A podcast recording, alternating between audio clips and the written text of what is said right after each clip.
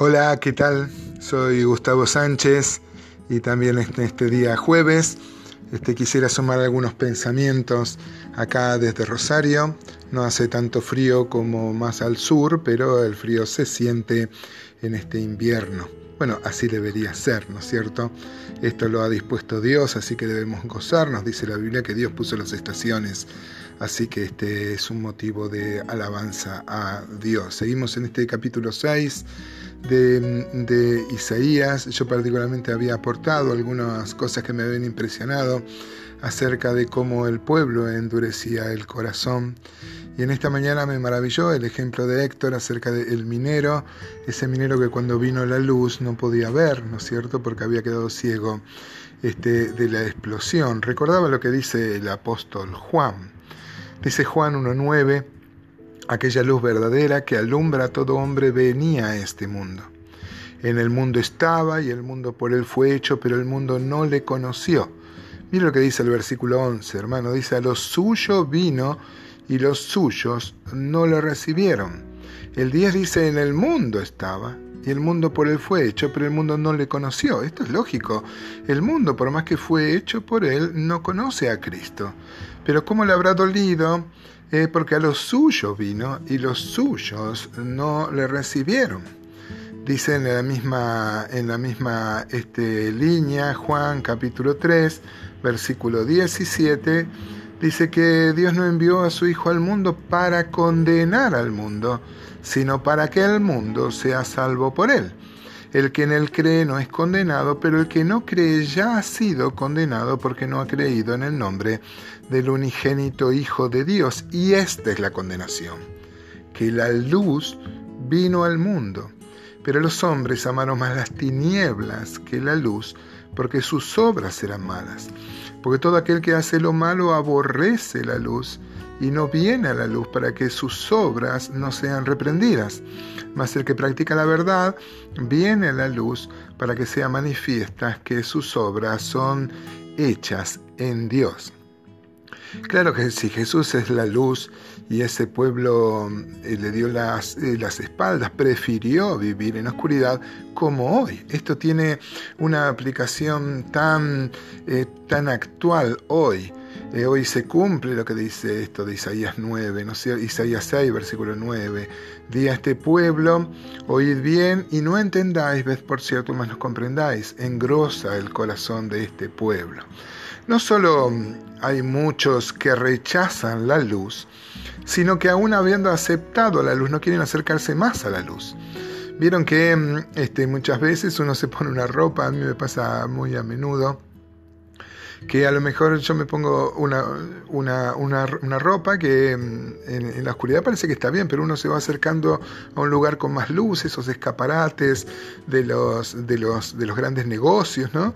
Y lo que antes a uno le parecía que estaba bien, este, cuando uno se acerca a la luz, este, eso que le parecía que estaba bien se da cuenta que no está tan bien. Claro, la luz pone en evidencia este, lo que no se veía en la oscuridad. También habíamos citado, ya que el Señor cita esto en Mateo 13:13, 13, dice que por eso les hablo por parábolas, para que viendo no vean y oyendo no oigan, ¿no? Y ahí el Señor va a citar este, este texto de este, Isaías 6, 8, que dice que el corazón de este pueblo se ha engrosado, con los, con los oídos oyen pesadamente y han cerrado sus ojos para que no vean con los ojos y oigan con los oídos y con el corazón entiendan y se conviertan y yo los este, sane. El apóstol Pedro dice que uno debe crecer en las cosas espirituales, debe sumar a la fe virtud, a la virtud conocimiento, al, conocimiento dominio propio, ¿no? el dominio propio este, afecto fraternal, el afecto fraternal amor. Pues si uno carece de estas cosas, dice que tiene la vista muy corta y, es ciego, es la misma imagen, ¿no? Por más que tengamos algo de luz, debemos caminar hacia la luz, debemos dejar que el Señor nos ilumine por completo para mostrar este, nuestros errores.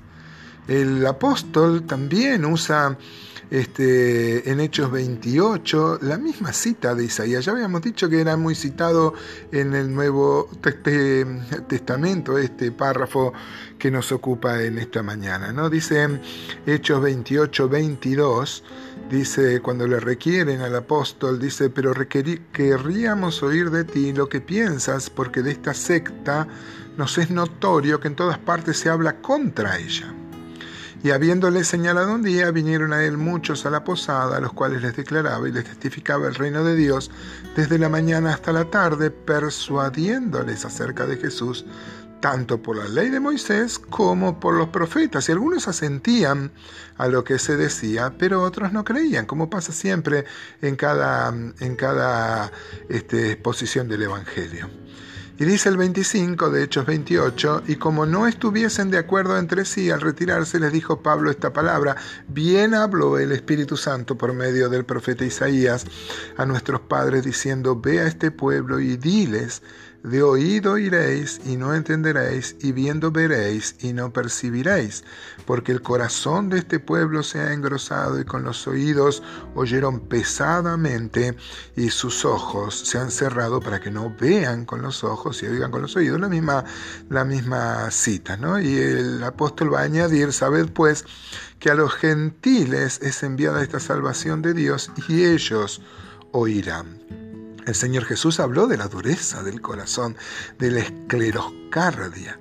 En Mateo 19, cuando enseña sobre el divorcio, cuando Él enseña lo que es el modelo divino, el modelo que estuvo desde el comienzo, la monogamia, el matrimonio, y requerido este, injustamente por los sacerdotes que le decían, y entonces, ¿por qué Moisés dio carta de repudio? Él va a decir, lo hizo por la escleroscardia, por la dureza del corazón. Muchas veces Dios este, su voluntad no es la, la, este, eh, sino la permisiva, no es la directiva, sino la permisiva. Dios a veces permite cosas, todo pasa por su voluntad, pero a veces permite cosas en, nuestra vida y para que, por la dureza de, del corazón.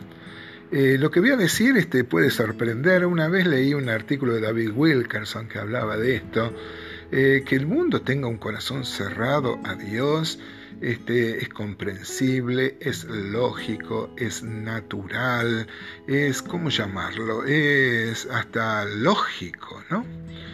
Pero lo que es incomprensible que el pueblo de Dios tenga el corazón endurecido para con Dios el pueblo de Dios que conoce a Dios, que conoce su palabra, que ve, eh, que, ve sus maravillas, que ve sus milagros y que endurece su corazón. Y a mí me parece que esto debe dolerle mucho más al corazón de Dios, ¿no? Eh, más eh, que la dureza del corazón de las personas inconversas, le debe doler que su propio pueblo, y ojo hermanos, esto es muy peligroso, porque el corazón se va haciendo un callo. Este, uno empieza a tener el corazón duro para con Dios, se revela contra la eh, eh, autoridad de Dios, se revela contra la santidad de, eh, de Dios. Y hay muchos que hasta se autoconvencen que eso está bien, que Dios los comprende, que ellos tienen como derecho a enojarse con los hermanos. Es más, se ponen a Dios de parte suya, como hace Arjona, ¿no? Ricardo Arjona cree que, que Jesús está de parte de él, ¿no es cierto? Y él hace como causa común con Jesús. Este, pero no puede ser así. Una vez estuve visitando, creo que lo he comentado en esta mañana, en estas mañanas, visité a una persona que hacía mucho que no se congregaba. Entonces le pregunto, ¿cómo andas con el Señor? Y él me va a decir una frase que me dejó pensando por varios días. Él me dice, bien, muy bien. Ni yo lo molesto a él, ni él me molesta a mí. Miren qué cosa curiosa este, cómo respondió. Pero él decía, ando muy bien, claro, ni yo lo molesto a él, ni él me molesta este, a mí, ¿no? Este, eh, fíjense que no pasa a veces porque no tengan enseñanza o porque no tengan palabra. Es una, es una actitud Mm, del corazón. Jeremías 5.13 dice, yo pondré mis palabras en tu boca por fuego, pero a ellos los voy a poner por leña. O sea, se tiene que dar esta cosa para que nos hable Dios. Se necesita una palabra de fuego y un corazón de leña. Si no tiene un corazón duro, un corazón de amianto, eh, antiinflamable, ¿no es cierto? Recordaba lo que decía Ezequiel 33, mire el versículo 31 31 dice, y vendrán a ti como viene el pueblo, y estarán delante de ti como pueblo mío, y oirán tus palabras. Pero no las pondrán por obra. Antes hacen halago con sus bocas, y el corazón de ellos anda en pos de su avaricia. He aquí que tú eres a ellos como cantor de amores, hermoso de voz, oirán tus palabras, pero no la pondrán por obra. Fíjese el caso de Éfeso, hermanos, ya hemos reflexionado alguna vez, esta iglesia fue fundada por el apóstol Pablo, tres años el apóstol Pablo enseñó públicamente y por las casas, luego eh, dejó a su discípulo Timoteo como pastor, luego estuvo el apóstol Juan y hasta Policarpo, que era anciano en Esmirna, tuvo mucha injerencia ahí. Sin embargo, el Señor le va a decir que ha dejado el, primer amor, que se arrepientan, que haga las primeras cosas, pues si no Dios iba a quitar el candelero de ese lugar y como pasó en definitiva, hoy es muy difícil predicar el Evangelio en esas regiones. Hermanos, es muy peligroso endurecer el corazón, es muy peligroso porque el corazón se va haciendo un callo y uno se va acostumbrando y se va volviendo insensible a la voz de Dios. Una vez conocí un hombre, un, amigo de mi padre, eh, mi, padre era albañil, entonces tenía un amigo y él me, yo de muy niño me habían impresionado sus manos, había trabajado mucho de albañil, tenía las manos llenas de callos, ¿no es cierto?, de, de las palas, del trabajo duro que ha tenido. Y él hacía un chiste, un juego, se clavaba una aguja en esos callos tremendos y no le dolía, claro estaba toda muerta esa zona. Que no pase eso con nuestro corazón, hermanos. Dios nos bendiga en esta mañana y siempre.